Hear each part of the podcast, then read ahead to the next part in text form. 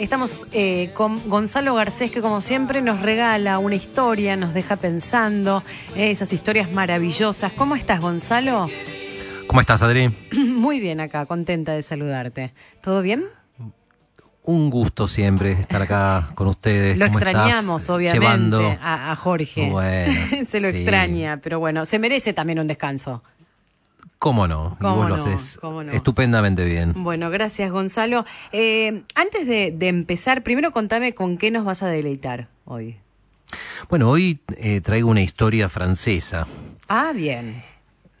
No quiero adelantar mucho más. No adelantemos mucho, no, no digamos nada. eh, sí, permitime, bueno, comentar e invitarlos a todos nuestros oyentes, a nuestros amigos que están del otro lado, eh, al curso Mundos Encantados cómo lo real se vuelve maravilloso en los relatos de Borges, Bolaño y Castillo, este curso espectacular que está, está por dar Gonzalo, los días 23, 24 y 25 de agosto, 5 y media de la tarde. Bien, si tenés ganas de anotarte, lo podés hacer a través de Garcés, vos ayúdame Gonzalo a ver si lo digo bien, garcés.cultura.gmail.com. Así es, garces.cultura.gmail.com y es un, es un curso que voy a dar, vos lo dijiste, sobre la magia que operan estos grandes escritores para transformar lo cotidiano en, mágico o en maravilloso. Imperdible. ¿No? Que espero que, se anoten ya todos. Muchas gracias. Bueno, voy a contar la historia, si te parece. Adri, hay... Esto empieza con una leyenda, una leyenda rusa, no francesa. Es una leyenda que siempre me hizo pensar. Y la leyenda es así. Eh, dicen que había una mujer muy malvada que nunca había hecho nunca había hecho nada bueno en su vida. Lo único bueno que hizo una vez, aunque ni ella sabía muy bien por qué lo había hecho, fue regalarle una cebolla a una mendiga. Nada más que eso. Un acto muy, muy chiquito de eh, generosidad, pero bueno, es algo. Entonces un día esta mujer muere y se va al infierno. Y cuando llega al infierno se pone a gritar hacia el cielo, se pone a gritar, Señor, Señor, no olvides que una vez yo di una cebolla.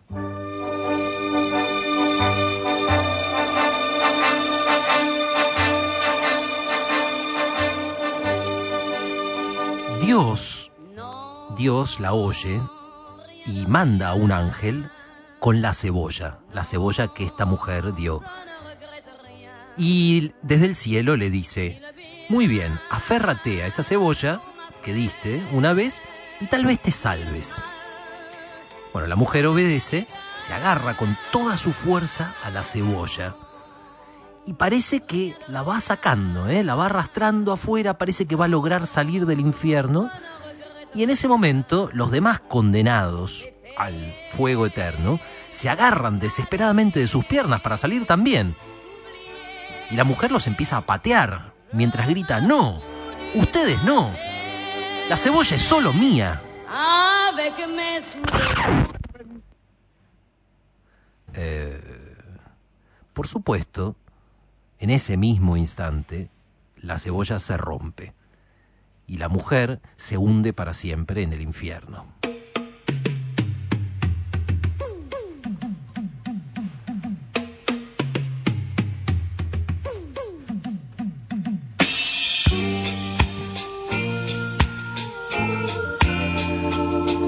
Bueno, yo pensaba en esto a propósito de dos verdaderos hijos de puta que conocí hace mucho. Discúlpenme el término, pero hay, hay veces que no cabe decir gente mala, canallas. No, estos fueron dos hijos de puta y los conocí yo hace mucho tiempo cuando vivía en París. Es raro, de alguna manera parece natural que esta historia suceda en París, pero podría haber sucedido en cualquier parte, hasta en Buenos Aires. Son un hombre y una mujer. Ella, vamos, bueno, vamos a llamarla Inés. ¿eh? Inés es manipuladora, es cruel, es egoísta. Y él, vamos a llamarlo Jean-Paul, ¿eh? es insensible, es narcisista, también es manipulador y también es profundamente egoísta. Y sin embargo los dos, una vez, también tuvieron un acto de bondad, uno solo. Vamos a decir entonces que estos dos personajes, estos dos canallas, una vez dieron una cebolla. ¿Alcanzará esa cebolla para sacarlos del infierno? Si el infierno existe. Bueno, yo les voy a contar la historia. Y ustedes pueden hacerse una idea propia. La primera vez que Inés y Jean-Paul se cruzan en sus vidas es durante la adolescencia. En ese momento Inés tiene 20 años y Jean-Paul es un poco menor, tiene solo 17. Y es importante esta diferencia de edad, ¿eh? porque hace que Inés parezca un poco más dura y, Jean-Paul parezca un poco más ingenuo. Aunque la verdad es que no es ingenuo, no es ingenuo, simplemente le falta experiencia, pero ya es básicamente lo que, lo que va a hacer. Bueno, la cosa es que Inés, que en ese momento estudia para ser profesora, está haciendo una práctica en el colegio al que va Jean-Paul. Jean-Paul se enamora, o cree que se enamora de Inés, aunque no es así. La verdad es que Jean-Paul solamente está enamorado de la elegancia de Inés, está enamorado de su apellido, Patricio, aristocrático. Vamos a decir que se llama Inés de Montoire. ¿eh? Y como Jean-Paul es profundamente arribista, y ventajero, bueno, se enamora de eso. Jean-Paul le escribe cartas de amor. Inés las recibe, pero con indiferencia.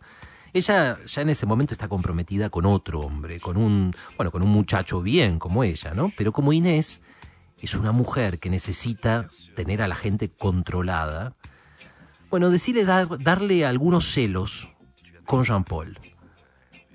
Eh, todo esto pasa durante un verano y bueno, Inés pasa ese verano en la quinta de su familia, eh, que vamos a decir es en el suburbio exclusivísimo eh, de Fontenay-sous-Bois. y lo pasa con su prometido, pero también, caprichosamente, invita a Jean-Paul y coquetea con él, se lo lleva a andar a caballo, los dos solos, y Jean-Paul cree que de verdad le gusta, ¿no? Entonces en una de esas cabalgatas intenta besarla. Y ella reacciona muy mal. ¡Eh! ¿Qué haces? dice. ¿Qué haces? ¿Nunca te enseñaron a mantenerte en tu lugar? Jean-Paul no entiende nada. ¿Por qué lo trata así? O sea, ni por un segundo se le ocurre que Inés lo está usando solamente para darle celos a su novio. Y no, no es porque sea tonto, ¿eh?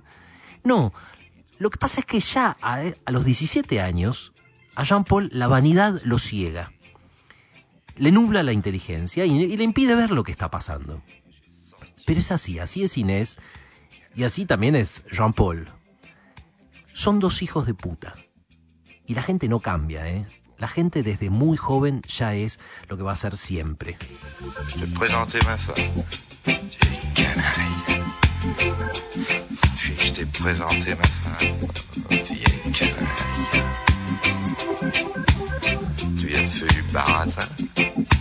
Bien, ese verano, ese verano termina mal como no puede ser, ser de otro modo, ¿verdad?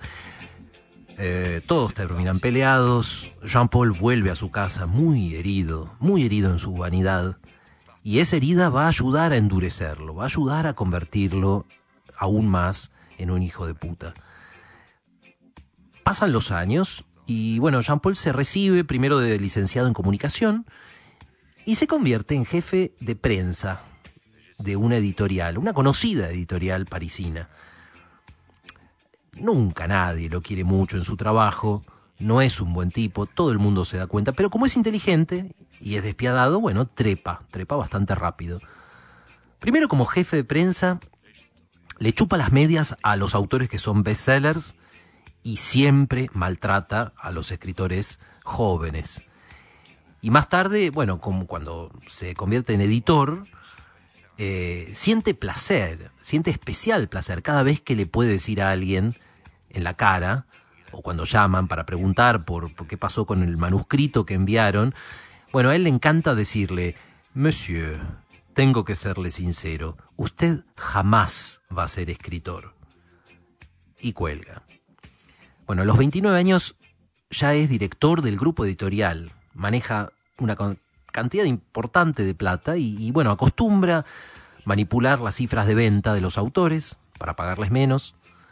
Eh, en fin, dicho de otra manera, Jean-Paul, lo decimos de nuevo, es un perfecto hijo de puta, pero es un hijo de puta exitoso. ¿Qué pasa con Inés mientras tanto? Bueno, Inés, ella tiene una sucesión de novios a lo largo de los años. Siempre estos novios terminan esperándola bajo la lluvia, llorando, eh, con el corazón roto, en noches en las que invariablemente Inés termina con otro. Inés es incapaz de querer a alguien. Lo que la mueve son dos pasiones, nada más. La vanidad es una y si hace falta la venganza. Eh, llega a los 32 años Inés y tiene un novio oficial y un amante. Queda embarazada del amante. El amante se manda a mudar. Y entonces Inés le endilga el bebé a su novio. Lo acepta, se casan. Pero esto no le da tregua a Inés. Inés sigue torturando a su marido, le hace pagar por todas las ofensas imaginarias que ella tiene. Le dice, por ejemplo, a veces, ¿sabes qué? Nunca te voy a querer como al otro, nunca. Al lado de él, vos sos una sombra. Es decir, descarga en este hombre toda la furia que le causa tal vez haber sido dejada por otro. Un día, en un rapto de violencia, le saca los anteojos y se los pisa. ¿eh? De alguna manera, bueno, esto es la gota que rebalsa el vaso, entonces el marido la deja. Pero no termina ahí la cosa porque Inés usa su fortuna y sus contactos para manipular el juicio. Y entonces logra que su ahora ex marido eh, no pueda ver a su hijo. Ese hijo, recordémoslo, que es de otro, pero que él cuidó como si fuera propio. Y este hombre no puede ver a su hijo por tres años. Y a Inés no le importa. Así pasa la vida o gran parte de la vida de estos dos canallas. Hasta que un día, un día, cuando Jean-Paul ya tiene 41 años, e Inés tiene 44, los dos hacen algo fuera de lo común, algo que nunca habían hecho. Y la cosa pasa de este modo. Miren, Jean-Paul se acaba de divorciar por segunda vez y quién sabe, no sé, tal vez es porque coincide con sus 40 años, porque está en crisis. La cosa es que Jean Paul está frágil, esta vez las balas le entran, está afectado, está al borde de la depresión. Y como siempre fue un perfecto hijo de puta, no tiene muchos amigos. Es más, ni siquiera su familia lo quiere cerca. Su ex mujer lo está destruyendo. Eh, día y noche le recuerda la persona horrible que es. Y esto Jean Paul no lo soporta no lo soporta, siente que se está hundiendo cada vez más, se siente cerca, sí, se siente cerca del suicidio.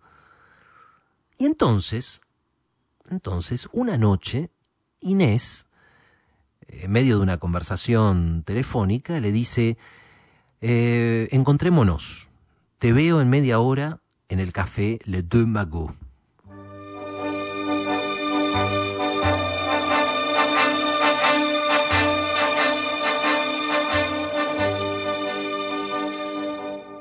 Esa noche pasa algo extraordinario, amigos. Por cuatro horas seguidas, Inés se porta con Jean-Paul como la persona leal y la persona cariñosa que nunca fue.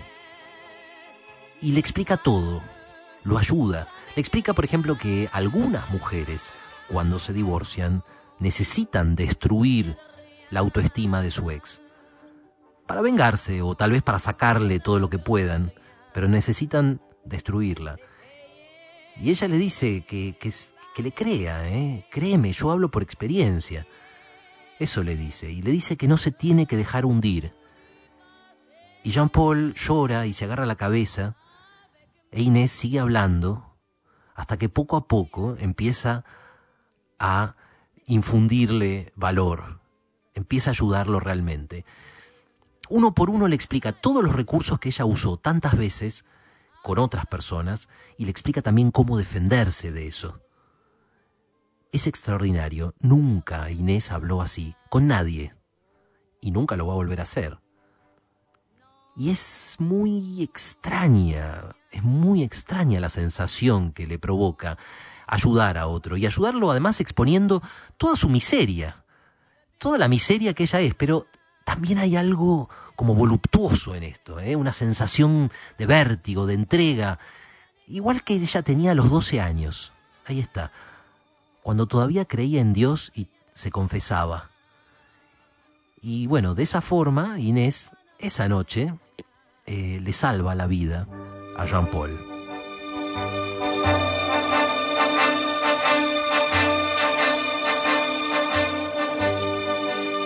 ¿Y qué pasa con Jean Paul? Bueno, él también da una cebolla, unos años después. Esta es la situación. El ex marido de Inés eh, le, hace juicio a ella. Como Inés, eh, bueno, es de la, de la alta sociedad, el juicio salta a los medios. Y, bueno, muy pronto el país entero, Francia entera, la, la odia, la odia y ella decide escribir un libro para tratar de limpiar su nombre. Lo que pasa es que Inés es muy mala escribiendo. Y una noche ella también siente que no puede más. Siente que está muy cerca de dar un paso fatal. Y lo llama a Jean-Paul. Y Jean-Paul también la cita en el café Le Deux Magots. Y esa noche, y bueno, por las siguientes dos semanas, Jean-Paul dedica toda su energía y todo su tiempo a, ayudar a Inés a escribir su libro. Y lo hace muy bien, porque bueno, le hace borrar las mentiras muy obvias, no porque le parezca mal mentir, ¿eh? sino porque él sabe que siempre son más eficaces las medias verdades. Y le enseña a mostrar su dolor, eh, que es lo único que Inés puede mostrar con sinceridad. Y cuando terminan, Inés tiene un libro muy bueno, un libro que la va a salvar. Y bueno, Jean-Paul también se siente raro en esos días. También le provoca sensaciones extrañas esto de ayudar a alguien y sin esperar nada a cambio. Recuerda cuando tenía 17 años, cuando todavía era ingenuo y bueno, era capaz de enamorarse de una mujer. ¿Qué pasa después? Bueno, después tanto Inés como Jean-Paul siguen siendo perfectos hijos de puta durante todos los años de vida que les quedan. Y como esta es una historia de simetrías y, de casualidades, bueno, mueren los dos el mismo día. Él muere en un accidente de tránsito a bordo de su Clio. Ella muere después de resbalarse en la ducha sobre su jabón del Occitán. Y ahí van los dos al infierno. Ahí están Inés y Jean-Paul, igual que en la fábula rusa, en el infierno, pero los dos una vez dieron una cebolla. Y ahí viene, ahí viene el ángel de Dios con la cebolla. Y los dos se agarran a esa cebolla con todas sus fuerzas, a ver si resiste, a ver si lo saca del infierno. ¿Qué les parece? ¿Resistirá?